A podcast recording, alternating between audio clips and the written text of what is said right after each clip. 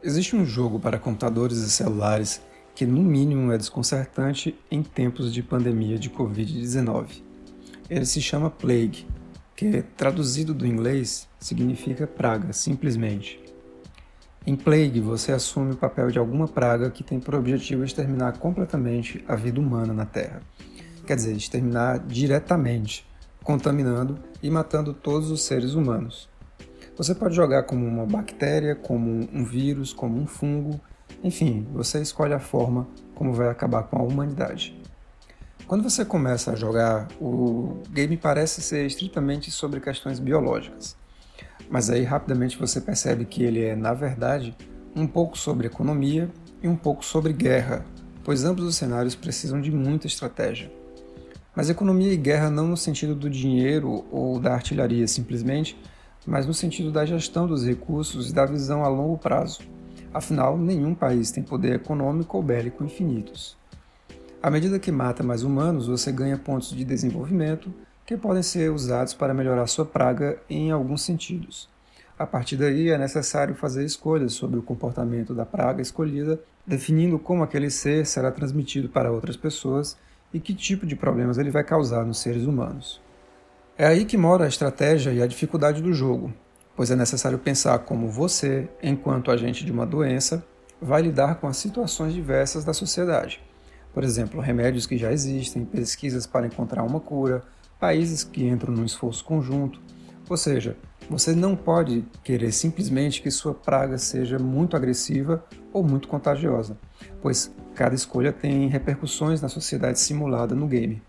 Por exemplo, se a sua praga é silenciosa, discreta, ela se espalha aos poucos, sem chamar muita atenção. Por outro lado, se for muito contagiosa, logo recebe olhares de cientistas que iniciarão mais cedo suas pesquisas e, portanto, vão conseguir encontrar a cura antes de você matar todo mundo. No caos que vai se instaurando, há repercussões que ajudam e outras que atrapalham. Aeroportos se fecham, dificultando o espalhamento da doença, governos podem cair causando alvoroço social e atrapalhando a cura, ou os doentes podem simplesmente morrer muito rapidamente, impedindo que novos contágios ocorram. Plague mostra que, para tudo na vida, é necessário um equilíbrio, e também é necessário que certas armas sejam usadas no momento certo.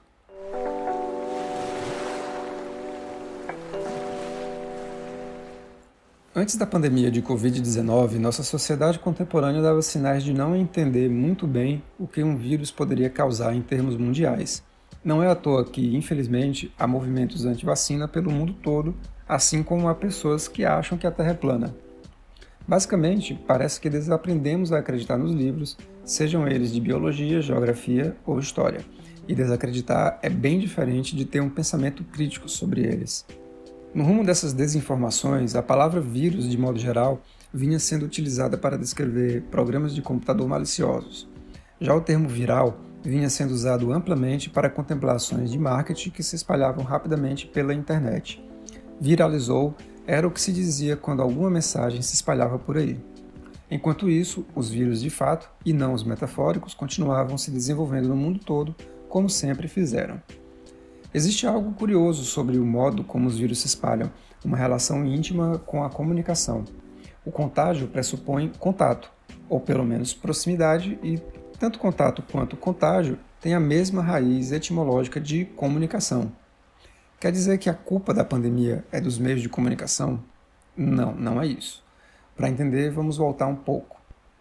A última grande pandemia que causou um estrago tão grande como a atual foi justamente a da gripe espanhola, em 1918, e que se estendeu um pouco ao longo da década de 20. Mas naquele tempo, duas coisas não existiam como existem hoje. Nem havia internet, nem havia redes de transporte pelas quais os vírus pudessem se espalhar entre países e continentes. Quer dizer, existia trem, navio, avião, sim, mas esses meios de transporte não contavam com redes bem estruturadas de empresas, portos, aeroportos e estações que pudessem contemplar a rapidez e a facilidade de deslocamento das pessoas, dos objetos, das cartas e dos documentos.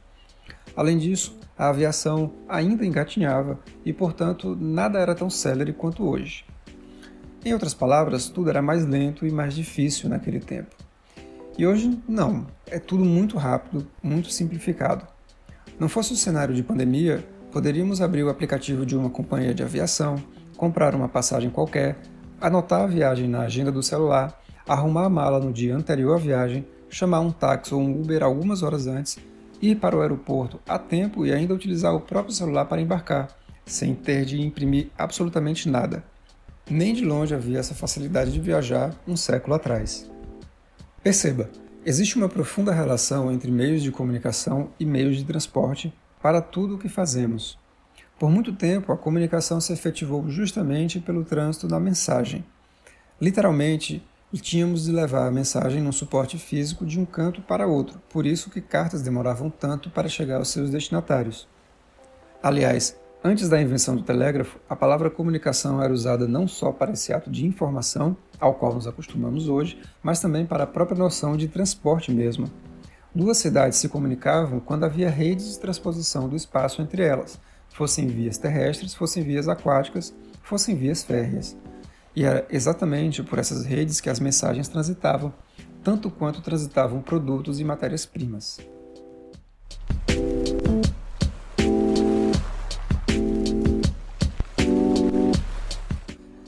Acima de tudo, o que é um vírus? Ou como ele se compõe? Ou ainda, como ele se comporta? Bom, eu não sou virologista ou biólogo para explorar a fundo essa pergunta, mas minha compreensão é a seguinte: um vírus não é pelo que ele é, mas pelo que ele faz ou pelo que ele é levado a fazer. Assim como a bactéria, o cachorro ou o gato. Existe, claro, uma questão de DNA e estruturas moleculares, mas o DNA é justamente aquele código que faz fazer, que causa certa realização. Um gato não se define só por sua estrutura física, nem por miar em vez de latir. Ele mia, tem orelhas pontudas e balança o rabo com intenções diferentes do cachorro, precisamente por conta do seu DNA. Minha colocação, portanto, é: um ser, assim como um objeto, se define por aquilo que ele é levado a executar, e não por uma inscrição essencialista e hermética escondida em suas entranhas. Não é à toa que, seguindo essa linha de raciocínio, o vírus só causa danos quando encontra um hospedeiro. Fora do nosso corpo, o coronavírus não age e, portanto, não causa nenhum mal. Minha formação é em comunicação social, então o máximo que sei sobre vírus é que eles são amontoados de proteínas e gorduras ou alguma coisa assim. Só que eu também tenho proteína e gordura no meu corpo, assim como você, e nem por isso somos vírus. Não sei descrever como atua um vírus no corpo de um ser vivo, muito menos fora dele, e nem me arriscaria a entrar na contenda sobre a vida de um vírus. Se não há consenso na biologia se ele é ou não um ser vivo, eu que não vou assumir um partido nisso. Mas gostaria de dizer que, sob alguns pontos de vista da comunicação, vírus, bactérias, o mais novo celular da Samsung ou a mais nova versão do iOS da Apple são constituídos pelos mesmos processos, pelo deslocamento de fluxos comunicacionais, os quais, imbuídos de sentido para públicos específicos, constituem semanticamente aquela coisa. Equivale a dizer que é a comunicação e o estabelecimento daquele objeto em rede que leva à sua criação, de certo modo metafórico, digamos. Pense da seguinte maneira: o iOS 14, divulgado há poucos dias, só existirá efetivamente quando for distribuído para os celulares que podem rodá-lo. Enquanto não for instalado devidamente nos celulares das pessoas, ele não passa de um código-fonte alocado num repositório qualquer nos servidores da Apple é exatamente a relação entre uma semente e uma árvore. A semente não é uma árvore ainda, mas tem a potência de ser. Ela vai precisar de água, de luz, de material orgânico no solo para crescer e virar uma árvore de fato. E a mesma coisa ocorre com um programa que você tenha elaborado e hoje se encontra perdido no GitHub. Ele ganha vida a partir do momento em que é instalado nos celulares ou nos computadores. E para isso, ele precisa atravessar redes, não apenas de internet, mas até e principalmente redes de energia elétrica. Tente instalar uma atualização de qualquer sistema operacional sem ter a carga de bateria adequada e simplesmente não vai rolar. Mas antes de ser instalado nos iPhones, o iOS 14 precisa ser comunicado, anunciado, propagado, propagandeado. Os anúncios das grandes empresas do ramo da tecnologia, além de informar os novos recursos, têm também a intenção de seduzir são espetaculares justamente por serem uma grande jogada de marketing que visa criar um gostinho de necessidade nas pessoas. Novas funcionalidades, novos ícones, novas coisas que nunca imaginamos que um dia precisaríamos. Pois é, e agora precisamos. Quem não olhou para os celulares de telas dobráveis e pensou: Nossa, como é pequeno, cabe no meu bolso. Sim, mas antes os celulares eram bem pequenos e cabiam no bolso, sim. Você pode até dizer que os objetos são criados pelo design e pela engenharia. É, enquanto coisas palpáveis é verdade. Mas a comunicação cria os objetos no sentido da significação. E o design também tem um papel forte aí. Você só consegue entender o ícone da lixeira do seu computador ou a lupa para buscar alguma coisa no seu celular porque algum dia lá atrás, designers de interface precisaram fazer um processo de semiose. A mesma coisa ocorre quando queremos dizer que um triângulo e um círculo em cima dele significam um banheiro feminino. Ou seja, buscamos incorporar um significado àquilo que efetivamente é só um desenho, uma ilustração, uma abstração de uma ideia. Da mesma forma, a comunicação cria circunstâncias de compreensão a partir de contextos, colocando signos em circulação. Não podemos ver um vírus ou uma bactéria, não a olho nu, mas podemos entender o que são e o que fazem a partir das descrições mais simplificadas que recebemos dos jornais, dos livros de ensino médio e dos artigos científicos. E claro, a partir das lives do Atila e Amarino. Ou seja, podemos compreender isso ou aquilo a partir de ferramentas, de redes técnicas e de discursos dispostos nessas redes. Ao colocar as compreensões em termos comuns, por isso é comunicação, as mensagens em circulação também estabelecem uma interseção entre povos diferentes. Estivéssemos em outros tempos, uma mesma doença que ataca em lugares distintos poderia ser compreendida a partir de causas também distintas. Para uns, seriam espíritos malignos, para outros, seriam gases contaminados. Para um terceiro povo, a doença seria apenas a vontade dos deuses. O fato é que, quando a sociedade se estabeleceu em rede a partir da modernidade, trocando mensagens, símbolos, objetos, compreensões, idiomas e tudo mais o que se pode trocar com a comunicação e com o transporte, também aí nos transformamos enquanto sociedade e nunca mais fomos a mesma coisa. E essas mudanças não começam com a internet, mas remontam de datas que podem ser desde as grandes navegações no século XV até a Revolução Industrial no século XVIII. Essa conexão entre povos pode às vezes ser pacífica ou muitas vezes aniquiladora, como foi o caso dos portugueses e dos espanhóis na invasão da América Latina. Mas seja como for, ela sempre nos mostra que as coisas que ocorrem no mundo não ocorrem isoladamente. Veja o exemplo de Gutenberg no episódio anterior. Ele uniu diferentes tecnologias para chegar a uma invenção que revolucionou o mundo. Se estivesse isolado, ele, a Alemanha ou a China, aliás, a formação daquele novo aparelho não teria ocorrido naquele momento. E talvez estivéssemos usando papel e lápis até hoje para escrevermos todos os textos. E quem sabe até os monges copistas não tivessem perdido o emprego.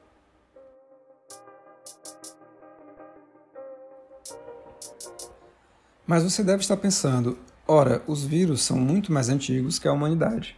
Como pode a comunicação ter criado os vírus? Por acaso eu estaria querendo insinuar que vírus são invenções conspiracionistas? De modo algum, não se trata disso.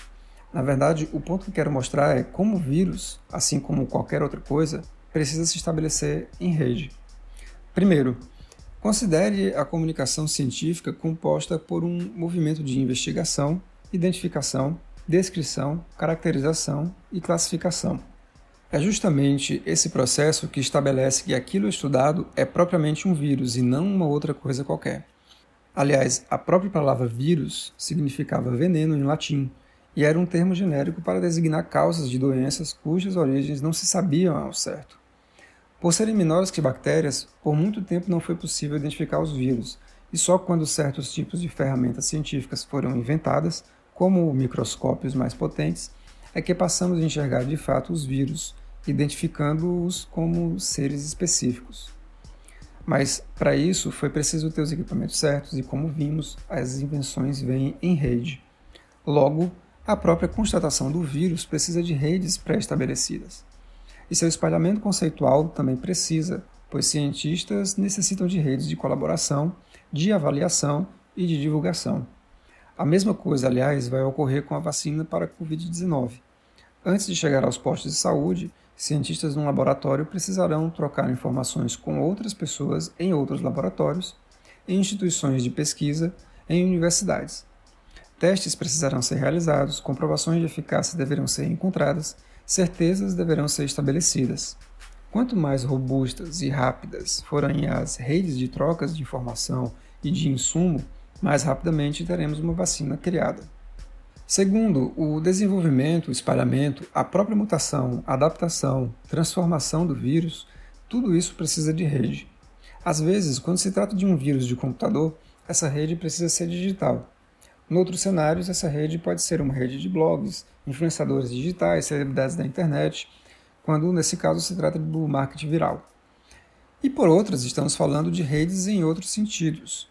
Por exemplo, o coronavírus, que deu origem à pandemia de Covid-19, não surgiu em seres humanos, mas em outro animal que até o momento não se sabe exatamente qual ou quais.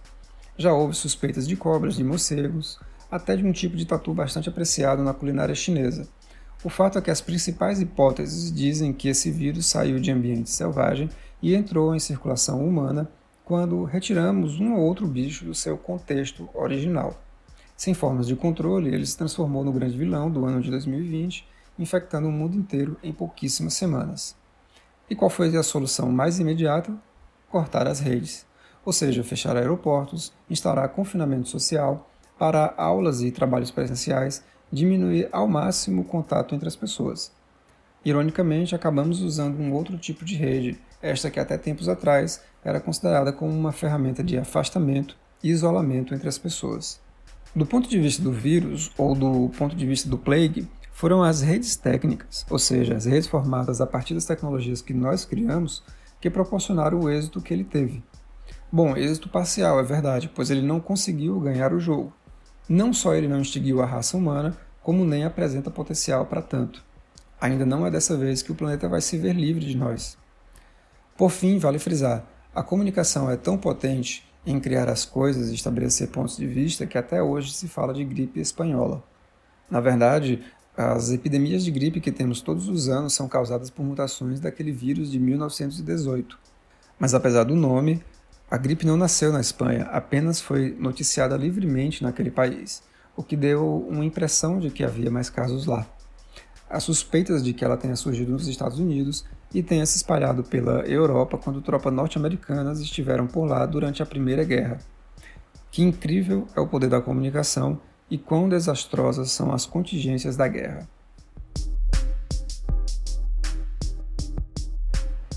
Esse é o podcast da disciplina Sociedade, Cultura e Tecnologia, ofertada no curso de Design Digital da Universidade Federal do Ceará, Campus Quixadá.